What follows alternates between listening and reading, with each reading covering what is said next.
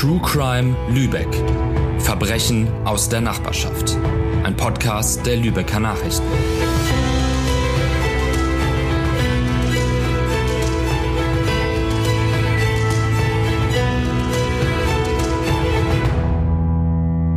Liebe Zuhörerinnen und Zuhörer, herzlich willkommen zu einer neuen Folge von True Crime Lübeck, unserem True Crime Podcast.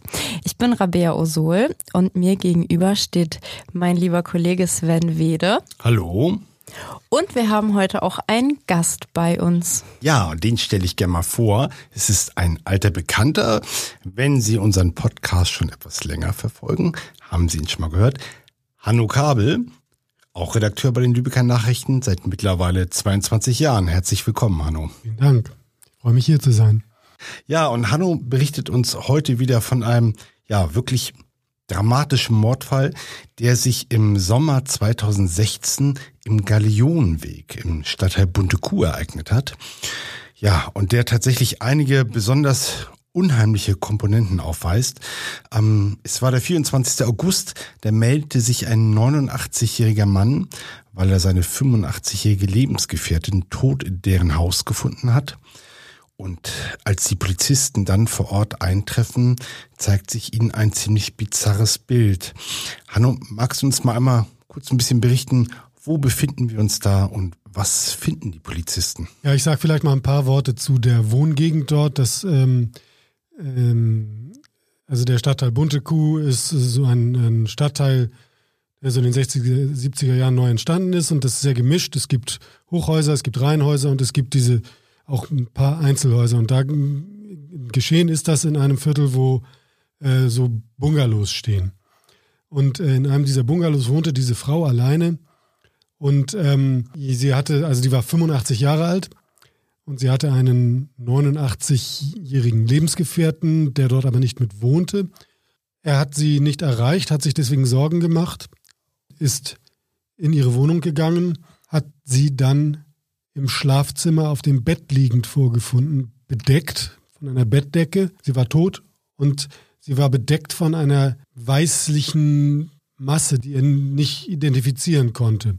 Die Polizisten, die dann den Tatort erste untersucht haben, haben sogar ähm, die Feuerwehr gerufen, weil äh, diese, diese Masse oder diese, diese Substanz die auf dem Leichnam verteilt war, hatte so eine kristalline Struktur. Und ein Polizist sagte also, wenn ich irgendwas sehe, eine, eine Substanz mit einer kristallinen Struktur, da bin ich erstmal ganz vorsichtig, weil das könnte irgendwas Explosives sein. Deswegen haben sie erstmal die Feuerwehr reingeholt. Es war dann aber nicht explosiv. Es war äh, eine, ein in einer nicht genau zu bestimmenden Flüssigkeit gelöster Zucker. Was es nun mit diesem Zucker auf sich hat, naja, darüber werden wir sicherlich noch ein bisschen reden die Frau, die da jetzt tot aufgefunden wurde, was wissen wir noch über die? Also wie gesagt, sie war 85 Jahre alt. Sie war offenbar noch sehr fit, sie war viel unterwegs, fuhr Auto, hatte einen Mercedes und sie liebte ihren Garten, hat sehr viel Gartenarbeit gemacht und sie war bei den Nachbarn sehr beliebt. Sie galt als sehr freundlich und offen, aber auch nicht vertrauensselig. Also die ließ auch nicht einfach irgendwie jeden in ihr Haus reingehen. Können wir ihren Namen geben? Wir haben sie Waltraud E genannt. Ja, daraufhin haben dann ja die Polizisten den kompletten Stadtteil auf den Kopf gestellt. Die Anwohner haben vermutet, dass die Polizei, also die haben natürlich die vielen Polizisten überall gesehen und wie das denn immer so ist in der Nachbarschaft, dann kursieren ja natürlich sofort auch Gerüchte und die Leute haben, glaube ich, zuerst gedacht, dass die Polizei die Tatwaffe sucht, oder? Ja, ich meine, so kennt man das ja auch aus dem Krimi. Äh, da rückt eine Hundertschaft Polizei ein, an, durchkämmt das ganze Gelände und findet dann irgendwann den Dolch oder die Pistole. Aber war tatsächlich nicht so in diesem Fall, denn die Frau wurde erstickt. Das wusste aber zu dem Zeitpunkt auch niemand, weil die Staatsanwaltschaft sich noch sehr bedeckt gehalten hat, Staatsanwaltschaft und Polizei, die haben also aus ermittlungstaktischen Gründen, haben sie kaum was preisgegeben. Und die Polizei ist dort wirklich sehr gründlich vorgegangen. Die haben, also die haben Mülltonnen durchsucht, die, die sind so, die haben sogar Polizeitaucher dann, äh, in den Elbe-Lübeck-Kanal geschickt und in die Trave, die beide in der Nähe verlaufen. Also das war ein, ein Riesenaufgebot. Später haben wir dann erfahren, dass die dort nach Gegenständen gesucht haben, die irgendwie mit der Tat äh, zusammenhängen, also irgendwelche Sachen, die aus der, die in der Wohnung fehlten, ob man die irgendwie, irgendwie dort findet. Das zeigt aber auch, wie, wie außerordentlich, oder vielleicht nicht außerordentlich, aber wie gründlich die Polizei da vorgegangen ist. Also, dass man wirklich keine Möglichkeit außer Acht lässt, irgendwelche Indizien zu finden. Und den entscheidenden Hinweis, den finden Sie ja dann aber bei dem Opfer zu Hause. Ja, was sie in dem Augenblick natürlich noch nicht wussten, aber der entscheidende Hinweis war tatsächlich eine Quittung ausgestellt war von einem, einem Reinigungsservice. Und zwar haben dort zwei Männer die Terrasse hergerichtet oder gesäubert. Wahrscheinlich mit so einem Kercher, ne? wie man das kennt, so wenn die das dann so. Weiß ich jetzt nicht genau. Auf jeden Fall haben sie irgendwie Unkraut entfernt. Wie sie das genau gemacht haben, weiß ich jetzt nicht. Und äh, das war tatsächlich der entscheidende Hinweis, weil sich dann einer dieser Männer tatsächlich nachher auch als der Hauptverdächtige herausstellte. Aber auch das, also man muss sich klar machen, es wird ja unheimlich viel gefunden bei so, bei so einer Spurensicherung. Und es kann halt auch nur irgendwie eine von tausend Quittungen gewesen sein, äh, die da halt immer so, die irgendwo rumliegen. Aber es war tatsächlich dann das, was nachher zum Erfolg führte. Er wurde ja wahrscheinlich erstmal als Zeuge befragt, weil er ja kurz zuvor dann dort am Haus war.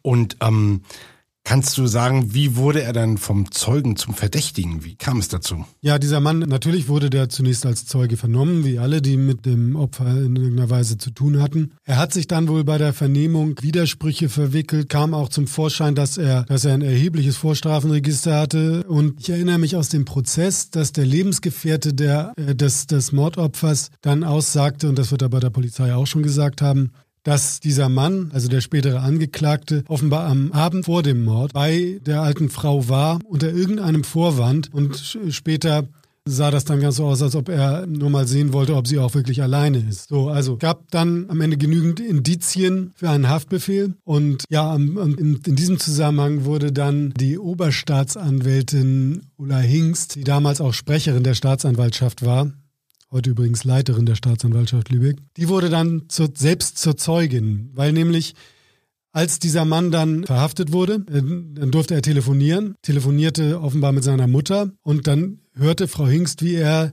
sowas sagte wie, so jetzt haben sie mich dran gekriegt. Und das war dem Werner sein Maul. Das heißt, ähm, das wertete zumindest Frau Hingst schon als eine Art von, äh, von Geständnis. Ja, und äh, dieser Werner, von dem er da sprach, das war dann ein Zeuge, der in dem Prozess eine wichtige Rolle spielte. Kannst du uns vielleicht ähm, zunächst noch ein bisschen was, also der Angeklagte, hm, ja Rainer P. genannt, noch ein bisschen was über ihn erzählen, was für Vorstrafen er hatte und äh, er war ja, glaube ich, auch schon in Kontakt mit Drogen gekommen. Das ist äh, sehr zurückhaltend ausgedrückt. Also er hatte ein, ein enormes Vorstrafenregister. Also der Mann war zum Zeitpunkt der Tat war 46 Jahre alt, hatte ein, also ein, ein Leben, das eigentlich ja von, also von, von Anfang an verkorkst war. Er hat keinen Schulabschluss, er war fast jedes Jahr, wenn er nicht gerade im Knast saß, äh, stand er wegen irgendwas vor Gericht, war von verschiedenen Drogen abhängig. Ähm, und also es war, war also wirklich ein, ein Mensch, der, der eigentlich sein ganzes Erwachsenenleben in irgendeiner, immer in irgendeiner Form von, von, ja, immer irgendeine Art von kriminellem Leben geführt hat. Ja, und ich habe mich auch in dem Zusammenhang so gefragt. Also er hat äh, diese, diese Reinigungsarbeiten da gemacht, zusammen mit einem Bekannten. Und das war ja eine ganz normale, legale Arbeit. Und die Frau war völlig begeistert davon, hat sie auch ihren Nachbarn erzählt, also wie toll die Terrasse dann aussah. Und die haben dafür immerhin 2000 Euro gekriegt. Ähm, also, wow. also er hatte da offenbar ja was, womit er zumindest einen Teil seines Lebensunterhalts auf, auf legale Weise hätte bestreiten können. Aber er hat dann diesen Job genutzt, äh, äh höchstwahrscheinlich, äh, um den späteren Tatort Tatort auszukundschaften. Also offenbar war diese, diese kriminelle Denkweise schon richtig in, in Fleisch und Blut übergegangen. Du hast den Rainer P. ja auch auf der Anklagebank dann persönlich erlebt. Was hat er denn so menschlich für einen Eindruck auf dich gemacht? Wie hast du ihn wahrgenommen? Also wenn ich ehrlich bin, erinnere ich mich nicht so gut daran, weil, weil der nichts gesagt hat. Also der, ich habe den kein einziges Mal sprechen gehört, dass ich mich erinnern könnte. Und er war nicht so eine besonders auffällige Erscheinung. Also ähm, glaube, er war so ein bisschen füllig und Glatze oder Halbglatze. Also das viel mehr weiß ich nicht. Also eher unscheinbarer Typ. Eigentlich. Also nicht so jemand, wo man sofort denkt, wenn man den auf der Straße sieht, das ist ein Schwerverbrecher. Ähm, du hast gerade gesagt, er hat nichts gesagt. Hm, da fällt mir, du warst ja schon auch bei vielen Gerichtsprozessen. Das ist relativ häufig so, dass sich die Angeklagten nicht äußern, oder? Ja, das ist ja auch, also entweder ein Angeklagter äußert sich, dann ist es meistens irgendeine Art von Geständnis oder Teilgeständnis. Das äh, hat natürlich äh, auch aus Sicht des Angeklagten oder des Verteidigers den Sinn, dass man damit vielleicht das Schlimmste abwehren kann, also dass man dann nicht lebenslänglich in den Knast kommt oder äh, also oder jedenfalls die schwerste Also dass Strafe das milder erhöht. auswirkt, das ja, Geständnis. Und aber wenn jemand kein Geständnis ablegt, dann ist es sehr häufig so, dass er gar nichts sagt, einfach um sich nicht irgendwie selber zu belasten und Schwierigkeiten zu bringen. Und das ist häufig, glaube ich, auch etwas, was Verteidiger dann ihren, ihren Angeklagten raten, zumal die ja auch relativ oft nicht so gut mit Worten umgehen können, dann vielleicht auch irgendwie unvorsichtig werden mit dem, was sie sagen. Also was man relativ oft hat, ist, dass am Anfang des Prozesses ein Verteidiger eine Stellungnahme verliest oder eine Erklärung des Angeklagten. Also dass quasi der Verteidiger für seinen Angeklagten spricht. Das äh, hört man dann diesen Erklärungen oft auch an, dass sie eher aus der Feder des Verteidigers stammen. Als Dass Rainer P. jetzt auf der Anklagebank sitzt, hängt natürlich damit zusammen, dass die Staatsanwaltschaft davon ausgeht, dass sie genug Indizien oder Beweise zusammen äh, bekommen haben. Was für eine Theorie hat denn die Staatsanwaltschaft? Was soll sich an diesem Tag oder Abend abgespielt haben? also es war, ja, das hat die war die Version der Staatsanwaltschaft, die am Ende auch die ist, die sich das Gericht zu eigen gemacht hat. Er hat mit einem Pflasterstein die Terrassentür eingeschlagen, ist dann äh, in die, also das war nachts oder ganz früh morgens, ist in die Wohnung eingedrungen und hat, aber offenbar ist die, ist die Bewohnerin aufgewacht und äh, er ist ihr irgendwie begegnet, hat sie zurückgedrängt ins Schlafzimmer, sie dort äh, aufs Bett geworfen und, und sie dann erstickt. So, und dann hat er wohl Sachen aus der Wohnung mitgenommen. Das war dann auch noch, das wird in der weiteren Schilderung noch eine größere Rolle spielen und ist geflohen. Zunächst mal hat niemand was mitbekommen. Erst am nächsten Tag, als dann der Lebensgefährte des Opfers nach dem Rechten sehen wollte, hat er dann halt seine Freundin dort vorgefunden. Das heißt, äh, man ging davon aus, dass es ein Mord war, der im Zuge eines Einbruchsdiebstahls, also Mord Ja. oder Totschlag, der im Zuge eines Der Einbruchsdiebstahls. Mann ist von Anfang an von Mord ausgegangen, weil er, er ja zur Verdeckung einer Straftat diente. Und das ist ein Mordmerkmal, wenn man jemanden umbringt, um, äh, um eine andere Straftat zu verdecken. In dieser Theorie ist jetzt aber das Rätsel mit dem Zucker noch nicht gelöst, oder? Nein. Und das kann ich ja vorwegnehmen, das wurde auch nie ganz gelöst. Die Vermutung war, dass der Täter aus irgendeinem Grunde glaubte, dass er damit DNA-Spuren vernichten könnte. Wie er auf die Idee gekommen ist, das wurde eigentlich nie so richtig deutlich, aber ich halte es auch für die wahrscheinlichste Theorie. Er war wohl schon mal wegen DNA-Spuren überführt worden beim Einbruch oder irgendeinem anderen Verbrechen und hatte möglicherweise irgendwoher die Idee, dass man mit Zucker DNA-Spuren unlesbar machen könne. Also ich habe das selber jetzt nochmal in der Vorbereitung auf unser Gespräch nochmal gegoogelt. Ich habe nirgendwo irgendwie einen Anhaltspunkt dafür gefunden, dass das was bringen könnte. Also ich habe es auf Deutsch und auf Englisch gegoogelt. Es gab keinerlei Hinweise darauf. Aber wer, wei- wer was weiß man, was für Gerüchte so im Umlauf sind in diesem Milieu. Ich weiß auch, dass die äh, die Ermittler nach, nach ähnlichen Fällen gesucht haben, ganz Deutschland, haben nirgends was gefunden. Sie haben irgendwo in Hessen mal einen Fall gefunden, wo ein Mordopfer mit Mehl bestreut worden war. Aber mit Zucker, das war neu. Aber genützt hat es letztlich nichts, weil die DNA des Angeklagten war deutlich nachweisbar. Übrigens nicht nur auf dem Leichnam, sondern auch an anderen Stellen in der Wohnung. Bei der ähm, Sache mit dem Zucker im Rein hatte man sich auch zwischendurch überlegt, ob es äh, irgendwie ein sexuelles Motiv geben könnte, aber dafür gab es keine Anhaltspunkte, oder? Also in der Tat gab es diese Vermutung. Ich glaube auch der Anwalt der Nebenklage hat das mal so in den Raum geworfen als, als eine Möglichkeit, aber dafür haben sich keine Anhaltspunkte gefunden. Es gab auch sonst keinerlei Spuren, die darauf irgendwie hingedeutet hätten. Das war ja ein Einbruch. Was haben denn die Ermittler rausgefunden? Wurden irgendwie Gegenstände gestohlen? Was weiß man dazu? Ja, natürlich ist er dort eingebrochen, um was zu stehlen. Anderen Grund hätte er ja nicht gehabt. Aber es war tatsächlich sehr schwer nachzuweisen, was tatsächlich fehlte. Ich glaube, das war alles nicht so genau dokumentiert. Ich meine mich zu erinnern, äh, dass auch irgendwie wohl Anzeichen dafür waren, dass da irgendwie was durchwühlt worden ist. Aber ich könnte es nicht mal beschwören. Es war jedenfalls hat man hat man sich sehr bemüht, rauszufinden, was denn was denn fehlte. Und es gab eben diesen, diesen Zeugen, der, ich habe eingangs gesprochen von dem Telefongespräch, wo ein gewisser Werner, ich glaube, den haben wir so genannt, dann vorkam, der, der geplaudert haben soll. Und dieser Zeuge, der hatte bei der Polizei gesagt, ja, der kam irgendwie so ein paar Tage nach diesem Vorfall bei mir vorbei und wollte mir Schmuck verkaufen. Und natürlich hab, haben, sich die, haben sich die Strafverfolger große Hoffnungen gemacht, dass dieser Zeuge den entscheidenden Hinweis liefert. Die wurden nicht so ganz erfüllt. Der war zum ersten Mal hat er im März 2017 ausgesagt, oder ja, wenn man das so nennen kann. Er war vor Gericht und sagte, er könne sich an nichts erinnern. Und ja, er habe einen Schlaganfall gehabt und die vier Monate danach da sein Gedächtnis vollkommen im Eimer, da erinnert er sich an überhaupt nichts. Ja, das Gegenteil war ihm schwer nachzuweisen. Aber dann, zwei Monate später, wurde er nochmal vorgeladen. Übrigens auch diesmal wie beim ersten Mal musste er erst von zu Hause abgeholt werden. Und bei dieser Vernehmung war ich dann auch dabei, bei dieser Zeugenaussage. Und da hat er, also erst hat er, hat er ein bisschen gejammert, ja, äh, wäre ich doch bloß an dem Tag nicht gekommen, als er mich angerufen hat, dann wüsste ich jetzt nichts und dann äh, hätte ich mit dieser ganzen Sache nichts zu tun. Ja, und dann hat er doch erzählt, Nein, ich muss noch eins vorher sagen dazu. Bevor dieser Zeuge aussagte zum zweiten Mal, ähm, meldete sich der Anwalt der Nebenklage zu Wort. Also die Nebenklage ist äh, sowas wie die, die rechtliche Vertretung der Opfer. Und berichtete, dass beim, bei der ersten Vernehmung des Zeugen, zwei Monate vorher, der Vater des Angeklagten im Publikum gesessen habe und äh, dem Zeugen so zugezwinkert habe und gesagt haben soll, ich schneide ihm den Hals durch. Der Vater, der Vater saß auch diesmal wieder im Publikum und dann wandte sich der Richter direkt an den Vater und sagte, stimmt das? Haben Sie das gesagt? Und dann sagte der Vater sowas wie, ja, das könnte schon möglich sein, dass ich das gesagt habe. Und ähm, daraufhin legte ihm der Richter nahe, den Saal zu verlassen. Und das hat er dann auch getan, ist damit aber auch nur einer, einer, einem Beschluss des Gerichts zuvorgekommen. Ähm, also das sagt ja ein bisschen was auch schon über das Milieu, in dem wir uns hier befinden. Wollte ich gerade sagen. Also ähm, das ist also offenbar nicht erst in, nicht in erster Generation ein äh, kriminelles Milieu gewesen. Also gut, man kann sagen, also ich glaube, man kann sagen, jeder, dessen Kind als Angeklagter vor Gericht steht, wird trotzdem, oder die meisten werden trotzdem zu ihrem Kind stehen, den Rücken stärken in irgendeiner Weise.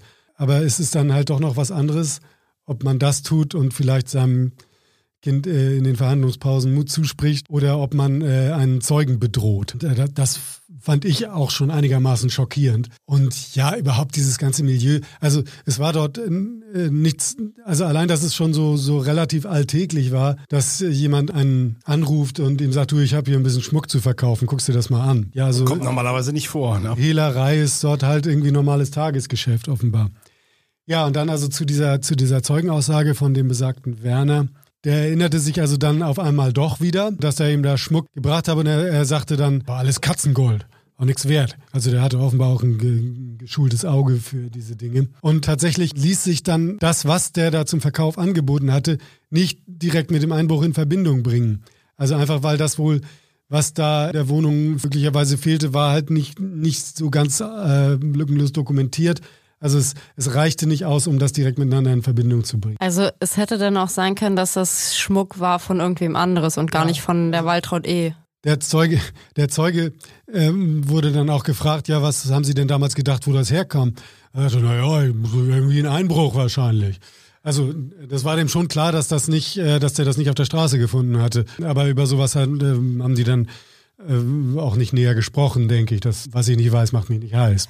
Das hört sich auch irgendwie so an, als würde das dann öfter mal so vorkommen. Auf jeden Fall hatte er sich ja dann gut von den Folgen seines Schlaganfalls erholt. Denn die Amnesie war dann ja offenbar ja, ja. Und er war auch so wehleid, also so, so weinerlich und, und dass er, dass das Schicksal es ihm nun auferlegt hat, dass er da jetzt aussagen muss und er will überhaupt mit gar nichts was zu tun haben und so. Also auch das äh, sagt natürlich was aus so über, so, ein, über so, eine, so eine Haltung, wo man also äh, am besten äh, bloß nie irgendwas mit der Polizei zu tun haben, ob als Zeuge oder als Angeklagter. Das, äh, jedenfalls äh, lass mich bloß in Ruhe. So, das, das ist so die Haltung, die da. Vielleicht hat er ja auch tatsächlich Angst vor dem Vater gehabt. Ne?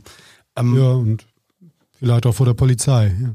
Da hätte er vielleicht einen Grund zu gehabt. Äh, da fällt mir tatsächlich ein, diese Geschichte mit den Reinigungsarbeitern an der Terrasse, da war der Rainer Pierre noch zu zweit. Hat der andere eigentlich irgendwie mal eine Rolle gespielt, der andere, mit dem er zusammen die Terrasse gereinigt hat, oder hatte der gar nichts damit zu tun? Also ich muss gestehen, ich habe mich, als ich mich jetzt vorbereitet habe, das auch gefragt, das ist natürlich eine naheliegende Frage. Ich selber war nicht im, im Gerichtssaal, als der vernommen wurde. Ich bin aber sicher, dass der vernommen wurde. Ich kann nur so viel sagen, dass er nachher für die Verurteilung keine Rolle spielte. Er selber war sowieso wegen nichts angeklagt, kann mich nicht erinnern, dass seine Aussage nachher in der, in der Urteilsbegründung äh, irgendeine Rolle spielte. Ja, am Ende wird Rainer P. ja ganz allein dann auch verurteilt. Was hat denn den Richter oder das Gericht von seiner Schuld überzeugt am Ende? Es gibt nicht den einen Beweis, der, der nachher allein ausschlaggebend war, sondern der Richter Christian Singelmann sprach am Ende von der, von der Gesamtschau oder de, de, de, ja, ich glaube, sowas, so, so eine Art Ausdruck benutzt er, die Gesamtschau der Beweise. Es waren einfach so viele einzelne Indizien, dass dann am Ende kein vernünftiger Zweifel mehr bestehen konnte an der Schuld des Angeklagten. Ich werde diese Beweise jetzt nochmal zusammenfassen. Ich hoffe, dass ich nichts Wichtiges vergesse. Also da war einmal, waren natürlich die genetischen Spuren. Äh, die waren sehr, sehr wichtig, weil in seiner Tätigkeit als Terrassenreiniger hatte der Angeklagte nie die Wohnung betreten. Das heißt, es war extrem verdächtig, dass seine, seine DNA in der Wohnung war und auf dem Leichnam der Frau. Also das war äh, ein, ein ganz wichtiger Beweis, aber der hätte vielleicht alleine noch nicht genügt. Natürlich war äh, überhaupt die Tatsache, dass er sich dort auskannte, weil er die Terrasse gereinigt hatte, dass er am, am Abend vor der Tat auch nochmal da gewesen war, unter irgendeinem Vorwand mit der Frau zu sprechen, auch das sprach natürlich gegen ihn. Dann äh, ganz wichtig, das wovon wir anfangs gesprochen haben, dass er äh, am Telefon zu seinem Unglück im Beisein einer Staatsanwältin äh, indirekt einem Zeugen vorwarf, er habe ihn ans Messer geliefert mit seiner Aussage. Also so eine Art indirektes Geständnis. Und dann eine Sache, die ich noch nicht erwähnt habe. Es gab noch eine Aussage von der Schwester dieses äh, besagten Werner. Die hatte berichtet von einem Treffen im Kleingarten kurz nach dem Mord. In diesen Tagen war das Stadtgespräch, äh, was da in Bundeku passiert ist, wo man noch nicht so viel Genaues wusste.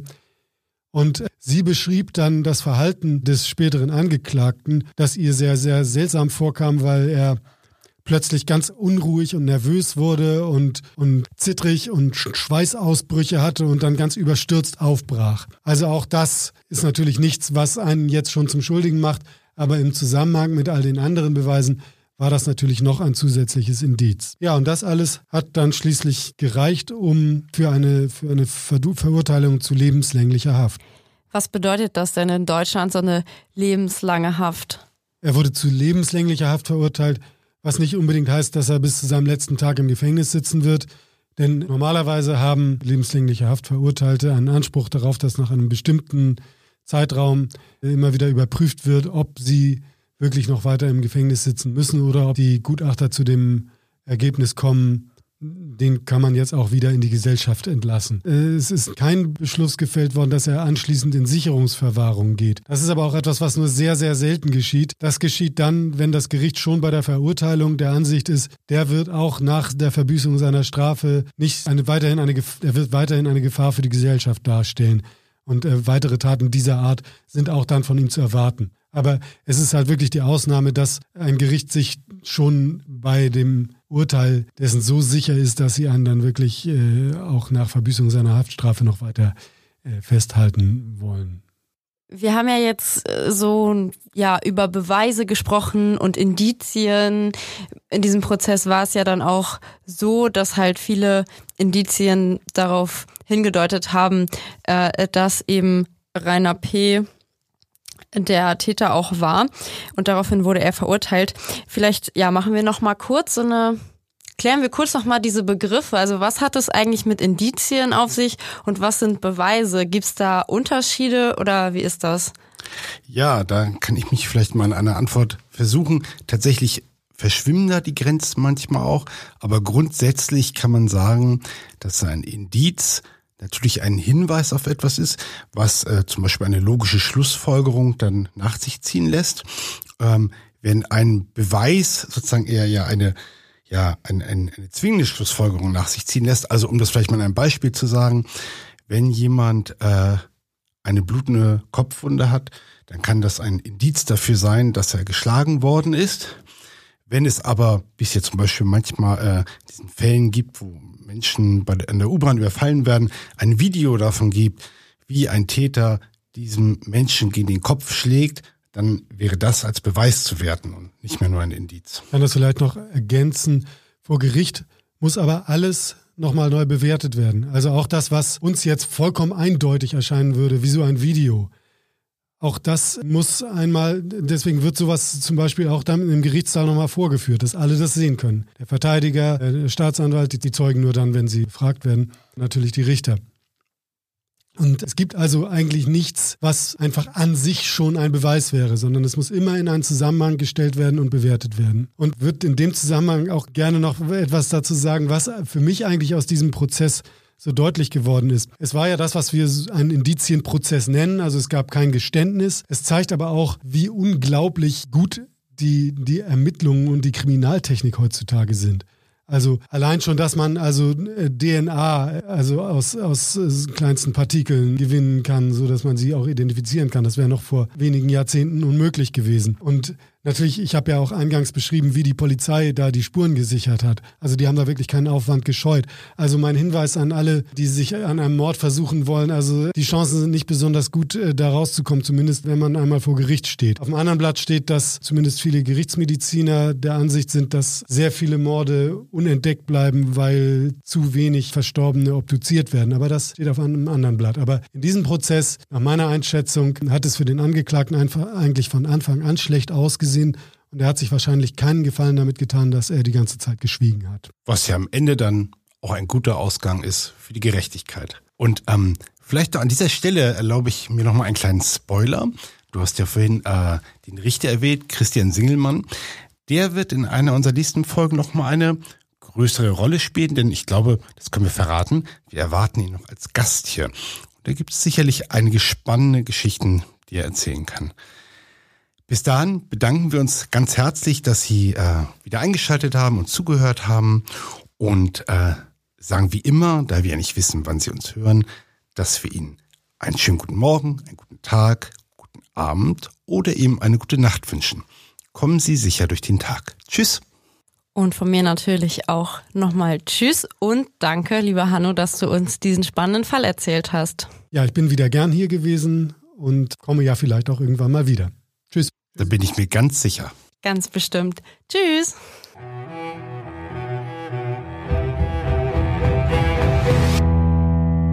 Ach so, bevor wir es vergessen, schauen Sie doch auch gern auf unserer Themenseite auf www.ln-online.de slash truecrime vorbei. Dort gibt es noch ganz viele Infos, Artikel und Fotos zu allen unseren Folgen.